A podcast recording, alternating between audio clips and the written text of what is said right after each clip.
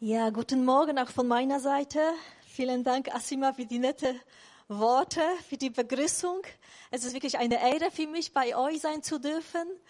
Äh, ja, ich freue mich einfach, äh, euch zu sehen. Ich freue mich, dass äh, die Sonne fängt an zu scheinen und Kanzeltausch äh, genau, äh, bei uns musste jemand erklären, was das bedeutet, dass nicht tatsächlich die Kanzel getauscht werden, sondern die Pastoren, die an der Kanzel stehen. Äh, genau. Und äh, ganz, ganz liebe Grüße von der Christengemeinde aus Grisheim. Sie lassen uns, euch alle grüßen. Und wir sind auch in der Predigtreihe in Grisheim, die Oster, also Ostern neu erleben. Und äh, das Thema heute ist die Ostersuche nach Annahme. Und ich werde gleich direkt mit der, mit der Bibelstelle starten aus dem Lukas-Evangelium 19, 1, 1 bis 6. Und Jesus kam nach Jericho und ging durch die Stadt. Dort lebte ein Mann, ein Mann namens Zachäus. Als einer der mächtigsten Steuereintreiber war er sehr reich. Zachäus wollte unbedingt sehen, wer dieser Jesus war, aber er war zu klein, um über die Menge hinwegschauen zu können. Deshalb lief er voraus und kletterte auf einen Maulbeerfeigenbaum am Wegrand, um Jesus von dort aus vorübergehen zu sehen. Als Jesus kam, blickte er zu Zachäus hinauf und rief ihn beim Namen Zachäus, sagte er, komm schnell herunter, denn ich muss heute Gast in deinem Haus sein. Zachäus kletterte so schnell schnell er konnte hinunter und geleitete Jesus voller Aufregung und Freude in sein Haus. Also eine ganz, ganz tolle Geschichte. Man wundert sich manchmal, was so alles in der Bibel steht. Da stehen so Geschichten über Männer, die auf Bäume klettern. Ja, man könnte sich denken, ja, ja, das gilt eher den Kindern. Aber hier haben wir diesen, unseren Mann, Zachäus. Also äh, dieser, dieser Mann, der einfach schon aus vielen Gründen nicht so unbedingt beliebt war unter seinen Mitmenschen ja, erstmal steht hier, er war Steuereintreiber, Zöllner, also äh, einer, der damals mit, mit dem Feind sozusagen zusammengearbeitet hat. Er hat für die Römer das Geld eingesammelt. Und das wäre nicht das einzige Schlimme, dass er eben den äh, Landsleuten das Geld für den Feind eingesammelt hat, sondern zusätzlich dazu hatte noch viel mehr verlangt, als tatsächlich äh, ähm, äh, notwendig wäre. Also da merken wir, ein Mann, der nicht unbedingt viele Freunde hatte und wenn er welche hatte, dann wahrscheinlich deswegen, weil er abends an der Bar was ausgegeben hat, aber nicht wirklich aus, aus einer Beziehung heraus. Und, äh, aber eigentlich unter seinen Landsleuten war er eher abgelenkt, nicht ange, abgelehnt, nicht angesagt, als Betrüger genannt.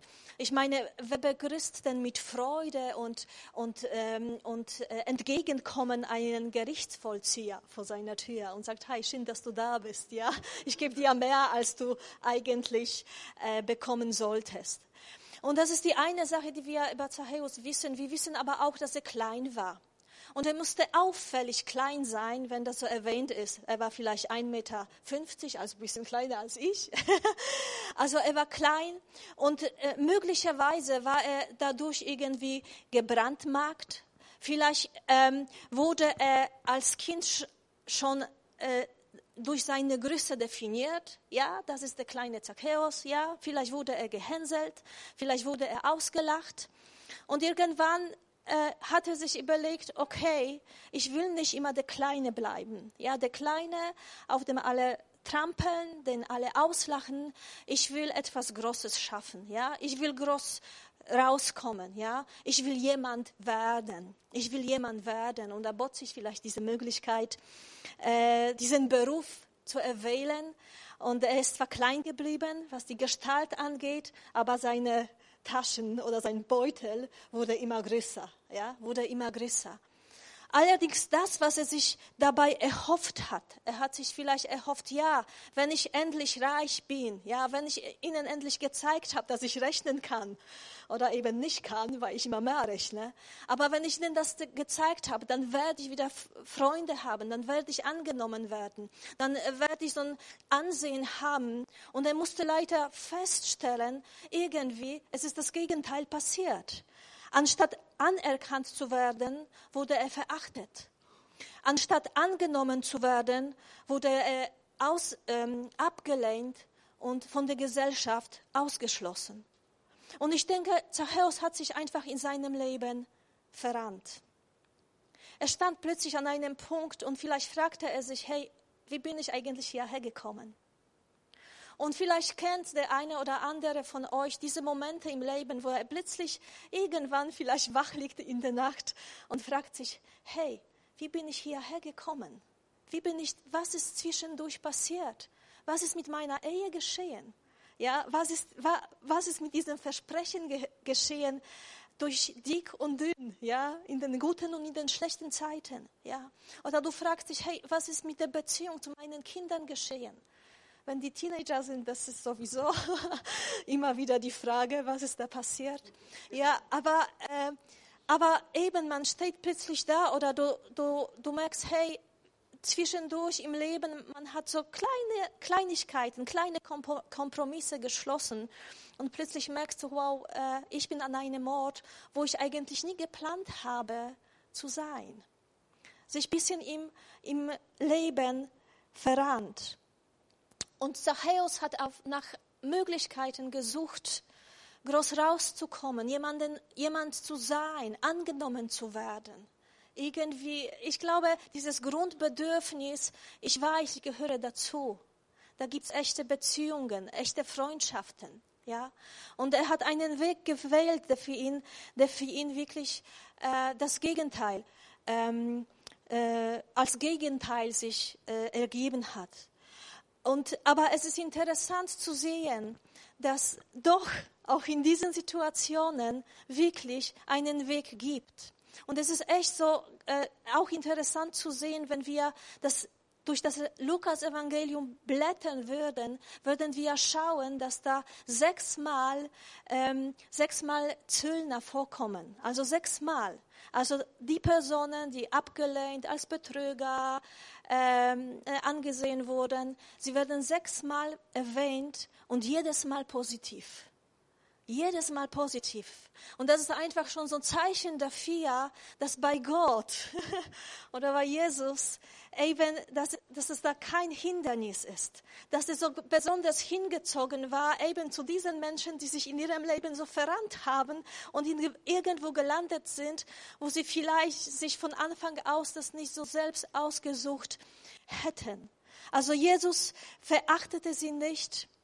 Ähm, auch wenn sie sie selbst zum Teil verachtet haben, auch wenn andere Menschen sie verachtet haben. Und jetzt äh, einfach, wir schauen uns diese Geschichte an und stellen uns ein paar Fragen. Zum Beispiel, was können wir von diesem Zachäus lernen für unser Leben? Egal, ob du Jesus schon ganz lange kennst oder ob du einfach Fragen hast äh, zum Thema Glauben. Aber was kann ich lernen, um einfach dieses Erleben, diese Erfahrung mit Gott zu haben, mit Jesus zu haben, diese Annahme neu oder vielleicht wieder neu ähm, zu erleben? Und dieser, dieser Text gibt uns so drei, drei äh, Punkte oder drei Dinge, äh, die passieren müssen. Und das erste ist, du musst auf einen Baum klettern. Ihr habt hier genug Bäume in der Umgebung. Du musst auf einen Baum klettern. Du musst über die Menge hinwegkommen und du musst Jesus nach Hause bringen. Und das erste, du musst auf einen Baum klettern, der, ähm, das, der Vers 3, äh, Lukas 19, 3. Und Zachäus wollte unbedingt sehen, wer dieser Jesus war, aber er war zu klein, um über die Menge hinwegschauen zu können. Deshalb lief er voraus und kletterte auf einen Baum. Und Zachäus wollte unbedingt, Zachäus wollte unbedingt Jesus sehen. Der kleine Zachäus, er wollte Jesus sehen. Und was der Grund war, wissen wir nicht genau. War das vielleicht wirklich so eine Sehnsucht in ihm, die gesagt hat, vielleicht kann wirklich dieser Mann etwas in meinem Leben verändern? Oder vielleicht war das einfach äh, Neugierde. Ja, er hat viel von Jesus gehört, Jesus der Wundertäter, Jesus der, Heilung schenkt. Ich will ihn einfach sehen. Aber da war etwas in seinem Herzen, etwas, was gesagt hat, ich muss ihn unbedingt sehen. Ich muss ihn unbedingt sehen. Das war nicht nur so, na ja, wenn es klappt, dann klappt's. Ja, wenn ich gerade Zeit habe, dann werde ich ihn sehen. Oder wenn er gerade an meinem Geschäft, an, an meinem Zoll ähm, Häuschen vorbeigeht, dann sehe ich ihn. Nein, das war ein tiefes Verlangen. Ich muss ihn unbedingt sehen. Es fehlte ihm irgendetwas, was er unbedingt stillen wollte. Und äh, ich erinnere mich, wie mein Weg äh, eben zum Glauben oder zu Jesus äh, ge gewesen ist. Und das waren so komische, krumme Wege in meinem Leben. Aber irgendetwas äh, war in mir, was, was, was mich dazu bewegt hat, dass ich mich auf die Suche gemacht habe. Und auch wenn das so Buch, solche Bücher waren wie, wie Kraft des, des Unterbewusstseins, ja, wo es hieß, wenn du dir nur lange und oft genug vorstellst, dass du ein Porsche vor der Tür stehen hast, dann wirst du, wirst du das irgendwann erreichen. Ja? Und ich habe versucht, alles Mögliche zu, zu tun, bis zum einen Punkt, wo meine Tante wirklich krank gewesen ist und äh, wirklich auch ähm, gestorben ist und ich habe es bemerkt, nein, das ist nicht die Antwort. Es gibt Dinge, die werden mir auf solche existenziellen Fragen keine Antwort geben. Ja, und so war meine Suche oder meine Suche nach dem Ich will unbedingt. Ich wusste noch nicht was und wen. Aber ich war auf der Suche genauso wie du, Martin, ja, mit deinem Moped oder in dem Fundbüro mit der Bibel. Aber das ist so schön, das ist so schön, eben dieses, dieses Herz, dieses suchende Herz äh, nach Jesus. Und Jesus geht natürlich auf diese Straße und er ist zu klein. Er kann Jesus nicht sehen, aber dieses tiefe Verlangen, ich will, ich will, ich will es, egal was es mich kostet, es treibt ihn dazu, dass er auf einen Baum klettert. Und du denkst dir, na, was ist das Problem? Also ich möchte dich sehen auf einem Bau, dass du jetzt gerade nach dem Kaffee, nach dem Gottesdienst auf einen Baum kletterst und du über 20 bist, ja. Unter 20 ist es okay, aber, aber wenn du über 20 bist und plötzlich auf einen Baum kletterst, das würde dich etwas kosten, ja. Und das hat Zachäus auch etwas gekostet. Er hat einen Preis gezahlt, ja. Er war zwar nicht geliebt und beliebt in der Gesellschaft, aber durch, durch sein Reichtum hatte er einen, gewissen Status, oder? Und äh, wenn er mit seinen dicken äh, Taschen und Beuteln äh, auf den Baum klettert, ja, das sah nicht so aus. Das hätte ihn wirklich etwas kosten können, auch wieder vielleicht ausgelacht zu werden. Die Erinnerungen von aus der Kindheit vielleicht, ja, siehst du den Kleinen, der hat nichts anderes zu tun, als äh, auf Bäume zu klettern. Aber es war ihm irgendwie egal. Er wollte Jesus sehen. Er wollte unbedingt Jesus sehen sehen. Und wir denken uns, ja, okay, bei uns ist das nicht so schlimm, ja. Aber ich möchte dir nur eine Frage stellen. Ja, die Geschichte mit Adam und Eva. Ja, Martin heißt du. Weißt du noch, was du von diesen Leuten gedacht hast, die daran geglaubt haben? Ja, also wirklich, Leute? Wirklich glaubst du an, äh, an die Auferstehung? Im Ernst? Glaubst du daran, dass Gott Mensch geworden ist, in einer Krippe geboren? Im Ernst? Ja? Oder wenn du sagst, ja, ich bete morgens, ich rede mit Gott. Ja, also ich weiß nicht, wie dich deine Kollegen dann immer anschauen, wenn du sagst, ich habe heute Morgen schon mit Gott gesprochen, ja. ja, aber das ist eine, eine Art, auf Bäume zu klettern, ja, auf Bäume zu klettern, auch für uns ja, im Glauben Risiko einzugehen. Ja, vielleicht mal zu sagen eben zu dem Kollegen, weißt du was, ich habe heute nicht nur mit Gott geredet. Er hat mir sogar gesagt, ich soll heute für dich beten, wenn ich darf. Ja, dann kommt, schaut er dich wahrscheinlich noch komischer an. Aber das ist eben diese, dieses Verlangen äh, in unserem Herzen, Jesus zu begegnen, Jesus zu sehen, egal wie lange du mit ihm unterwegs bist, aber ihn zu sehen in deinem Leben, dass er real ist, dass er lebt, dass er wirkt, ja. Und dann manchmal müssen wir auf Bäume klettern. Manchmal müssen wir sagen, okay, ich lasse mein Ansehen. Ich weiß nicht, was die von mir denken werden. Ich werde es aber tun. Okay, also Zachäus äh, klettert auf einen Baum. Und dann, was muss er tun oder was müssen wir auch tun oder dürfen wir tun? Wir müssen über die Menge hinwegkommen. Was bedeutet das? Lukas 19,3 noch wieder. Zachäus wollte unbedingt sehen, wer dieser Jesus war, aber er war zu klein, um über die Menge hinwegschauen zu können. Also, ähm, er war tatsächlich klein, ja, einfach klein. Er konnte, konnte Jesus äh, nicht sehen. Also die Menge versperrte ihm die Sicht, ja.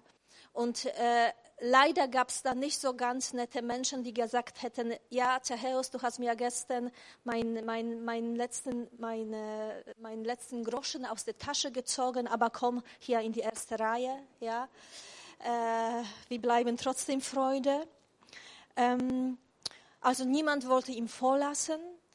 Ich kann mir auch denken, man hat sich gedacht, was sucht er hier überhaupt? Das ist doch so einer, der nicht in die Kirche passt oder? Jesus war doch ein Rabbi, ja?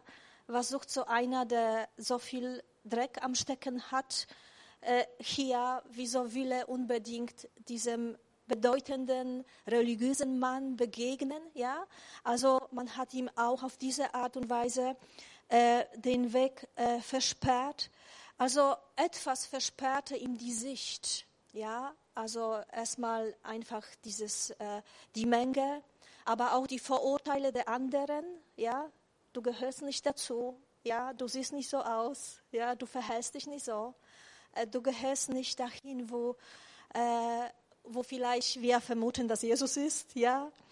Sein, sein Lebensstil, seine Geschichte versperrte ihm die Sicht. Und es gibt so viele Gründe, die auch uns die Sicht auf Jesus versperren können können. Ja, ich bin zu alt, ich bin zu jung, ich habe zu wenig Zeit. Ja, äh, ich habe schlechte Erfahrungen mit Kirchen, mit Gemeinden gemacht. Ja, ich habe schlechte Erfahrungen mit Pastoren, mit Leitern gemacht. Es gibt so vieles, was, was uns die Sicht auf Jesus rauben möchte. Aber ich möchte uns alle einfach ermutigen, sich das nicht rauben zu lassen, ja, sondern immer einen Weg zu suchen, um Jesus zu sehen, auch wenn es bedeutet, eben auf Bäume zu klettern. Also du musst auf einen Baum klettern, ja, Gott vertrauen, kindlicher Glaube, etwas Risiko einzugehen. Du musst über die Menge hinwegkommen, also sich, die, sich diese Sicht auf Jesus nicht rauben lassen. Und das Schönste, du musst Jesus nach Hause bringen. Und hier haben wir Lukas 19, 5 bis 6. Als Jesus kam, blickte er zu Zachäus hinauf und rief ihm bei Namen. Zachäus, sagte er, komm schnell herunter, denn ich muss heute Gast in deinem Haus sein. Und Zachäus kletterte so schnell er konnte hinunter und geleitete Jesus voller Aufregung und Freude in sein Haus. Und hier tut Jesus etwas Erstaunliches. Er bleibt unter diesem Baum stehen. Also irgendwie in dieser Menge von Menschen, die vielleicht auch sich so gedacht haben in den ersten Reihen, also ich bin der, der Gott begegnen darf. Also ich, siehst du mich, ja, weißt du schon, ich bin derjenige, der immer seinen Zehnten gibt und ich bin der und jene. Klar, aber dennoch bleibt Jesus unter diesem Baum stehen und schaut hoch und sagt, Zachäus, und ruft diesen Mann bei seinem Namen. Wisst ihr, was Zachäus, was der Name bedeutet? Unschuldiger. Also Gott hat Humor, oder? Gott hat Humor. Aber Jesus ruft Zachäus bei seinem Namen. Er ruft ihn bei seiner ursprünglichen Bestimmung. Er ruft ihn nicht nach, dem, nach seiner Geschichte, nicht nach dem, wie, wie so seine Gegenwart ist, nicht nach seinem Lebensstil. Der, der Teufel ruft uns immer nach unserer Sünde. Ja, du bist ein Verräter, du bist ein Betrüger, äh, du bist einer, der, keine Ahnung, Menschen nicht liebt, was auch immer. Jesus ruft uns immer an, nach unserer Identität, nach unserem, äh, nach unserem Namen, die, die unsere Bestimmung in sich trägt. Unschuldiger steht da unten und ruft zu, zu Zachäus, du Unschuldiger, du Unschuldiger, ich will heute bei dir zu Gast sein. Und zu, bis zu diesem Zeitpunkt lebte Zachäus neben der Spur. Seine Spur hieß einer, der unschuldig ist, der rein vor Gott ist. Er lief aber nicht da, wo er hinlaufen sollte. Nicht in seiner, auf seiner Spur ist er gefahren. Aber in diesem Moment, in dem er Jesus begegnet, geht er wieder auf seine Spur und fängt an, so zu leben, wie es sich ihm gebührt. Und da schauen wir einfach den Tag danach. Es gibt auch einen Tag danach, Lukas 19, 8 bis 10. Währenddessen stellte Zachäus sich vor den Herrn hin und sagte, Herr, ich werde die Hälfte meines Reichtums den Armen geben. Und wenn ich die Leute bei der Steuer betrogen habe, werde ich es ihnen vierfach erstatten. Jesus erwiderte, heute hat dieses Haus Rettung erfahren, denn auch, die, denn auch dieser Mann ist Abrahams Sohn, Abrahams Sohn. Der Menschensohn ist nämlich gekommen, um Verlorene zu suchen und zu retten. Als Jericho am nächsten Tag, als diese Stadt am nächsten Tag erwachte, war es nicht nichts mehr wie zuvor. Da ist plötzlich dieser Familienvater, der in seinem Briefkasten Geld findet und er merkt, es ist viel, viel mehr, als er vorgestern an dem Zollhäuschen bezahlt hat. Und er freut sich, weil plötzlich kann er vielleicht seinem Kind das beste Geburtstagsgeschenk kaufen. Oder da ist der Gemüsehändler und der geht schon zum Zoll und überlegt, oh nein, wenn, wenn die Steuer heute wieder so, so, so groß ist, wie, wie, wie viel werden die Kartoffeln kosten müssen? Wird überhaupt jemanden geben, den, der wirklich in der Lage wird, diese Kartoffel für diesen Preis zu kaufen? Und dann geht er zu diesem Häuschen und da ist diese, diese Zachäus und er sagt einen Preis oder verlangt von ihm Abgaben und er staunt nur. Habe ich vielleicht falsch gehört? Meinst du tatsächlich so und so viel? Und sagt, ja. Dann geht er an, an seinen Gemüsestand und kommt eine, eine alleinerziehende Mutter vorbei, die, die überlegt hat, was kann ich heute meinen Kindern kaufen? Und sie denkt, okay, es wird wahrscheinlich für ein Kilo Kartoffel reichen und keine Ahnung, zwei Karotten. Und da geht sie an diesen Gemüsestand und die sieht die Preise. Und plötzlich denkt sie, wow, ich kann noch Bananen, Äpfel und keine Ahnung, was alles kaufen. Und plötzlich merken wir, diese eine Begegnung mit Jesus hat etwas verändert, nicht nur in diesem Mann Zachäus, sondern es hat einen Dominoeffekt. Es, es kommt eins nach dem anderen, eins nach dem anderen. Warum? Weil Jesus unter dem Baum gestanden ist, weil Jesus Zachäus bei Namen gerufen ist und weil Zachäus bereit, bereit war, auf diesen Baum zu, zu steigen und sich auf die Suche gemacht hat, um Jesus zu sehen. Ich möchte schon die Band nach vorne bitten, um Jesus zu sehen. Und meine Frage an dich heute, oder drei Fragen werden sein, bist du bereit, auf einen Baum zu klettern, um Jesus zu sehen, um ihm zu begegnen? Bist du bereit? Oder die zweite Frage. Was versperrt dir die Sicht? Vielleicht gibt es da etwas, was dir die Sicht auf Jesus versperrt. Vielleicht bist du so enttäuscht, so gefangen durch diese Situation, durch den Menschen, der, der dir Unrecht getan hat, dass es dir einfach die Sicht auf Jesus versperrt. Vielleicht ist das die Angst. Was bringt die Zukunft? Werde ich in der Lage, für meine Familie zu sorgen? Und durch diese Angst vergisst du, dass da Jesus auf dem Weg ist, auch zu dir. Und dass er auch dich bei Namen rufen möchte.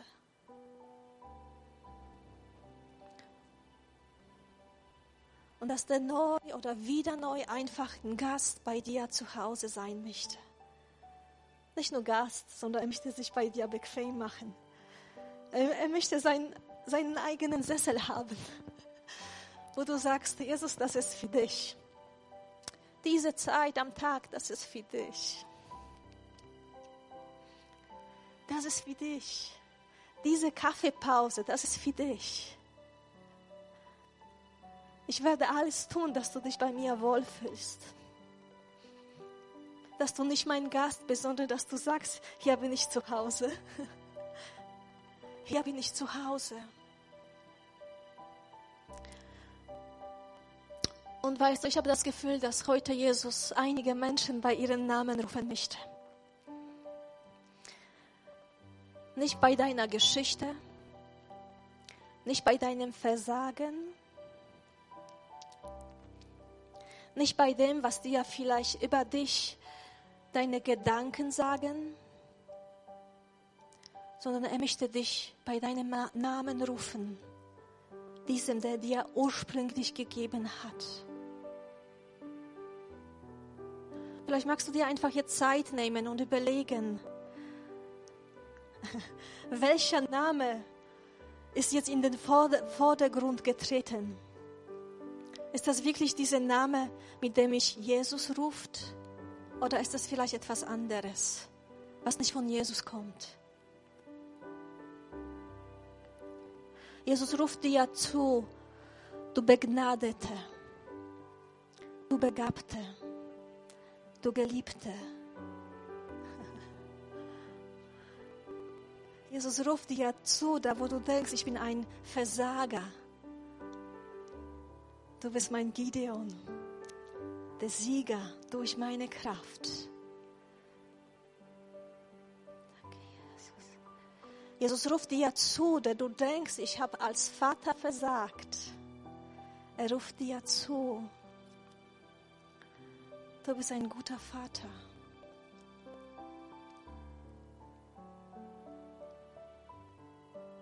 Ich habe dir diese Kinder geschenkt. Du hast alles getan, was du konntest. Und ich glaube, Gott möchte dir sagen, und jetzt lass deine Kinder in meine Hand. Ich werde genauso gut um sie sorgen wie du. Und ich bete jetzt auch um Versöhnung, wenn tatsächlich so eine Situation da ist, dass da Versöhnung geschieht zwischen Eltern und Kindern. Ich danke dir dafür, Jesus. Danke, Jesus. Und ich habe noch so einen Eindruck. Ich glaube, ich denke vielleicht, dass hier Personen gibt oder eine Person, wo Gott von dir einfach so einen klaren Schnitt verlangt. Ich habe wirklich so, so ein etwas Finsternis, Finsteres gesehen, so wie hier ein Ort, der dunkel war und eine Linie und gleich Licht. Und da, war, da waren keine Grauzonen dazwischen. Und ich glaube, da möchte Gott von dir eine klare Entscheidung für dich. Einfach eine klare Entscheidung. Und wenn du da bist, dann weißt, weißt du, worum es geht. Er möchte, und er möchte dir wie dem Zachäus begegnen. Wenn du in sein Reich kommst, in sein Licht, dann wird dich, Jesus, dich Jesus bei deinem Namen rufen. Nicht bei dem aus der Vergangenheit, aus der Zeit der Dunkelheit, sondern da, wo du bist, in dem Licht Gottes. Ja, Jesus, ich danke dir einfach dafür, dass, dass deine Annahme und Liebe so viel größer ist als unsere Vorstellung dass deine Annahme und Liebe so viel größer ist als jegliche Fehler, Versagen, unsere Gedanken, Unzulänglichkeiten. Und ich möchte einfach beten für jeden Einzelnen, dass du hineinkommst in, in ihr Leben und wie sie merken, dass deine Annahme dein, ihr Leben verändert. Und ich möchte beten, Vater, dass, dass, dass jeder merken darf, wenn er, wenn er wach wird, wenn, wenn der nächste Tag ankommt, dass du ihnen zeigst, welche Frucht, welche Schönheit sie hinterlassen, nur weil sie zu dir gehören, nur weil sie den Schritt gewagt haben in dein Licht, in deine Gegenwart, nur weil sie eine Begegnung mit dir hatten, weil sie dich gesehen haben beim Kaffee, im Gespräch mit einer guten Freundin. Ich danke dir einfach dafür, dass du ein Gott bist, der so gerne, so gerne, so gerne beschenkt. Danke, Jesus. Amen.